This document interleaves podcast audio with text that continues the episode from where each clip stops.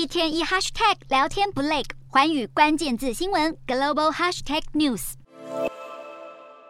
美国总统拜登十一月中与中国国家主席习近平在印尼举行拜习会后，美国首度派出高阶代表团前往中国访问。美国国务院亚太驻新康达与白宫国安会中国事务资深主任罗森伯格在河北会见中国外交部副部长谢锋，两人此行就是要为美国国务卿布林肯在明年初访问中国铺路。中国外交部表示，谢峰与两位华府官员讨论的内容涉及妥善处理双边关系中的台湾等重要敏感问题，双方进行深入沟通，并且同意继续保持沟通。美国国务院发言人普莱斯则表示，在与中国的每次高层接触中，美方都会表明坚持一中政策与履行台湾关系法的立场。康达与罗森伯格在会中也强调，把遭到中国错误拘留、禁止离境的美国公民带回国相当重要，并且指出这是拜登个人的优先事项，也是布林肯的优先要务。华府官员在结束访中行程后，会转往南韩和日本会见两国官员，商讨北韩等重要议题。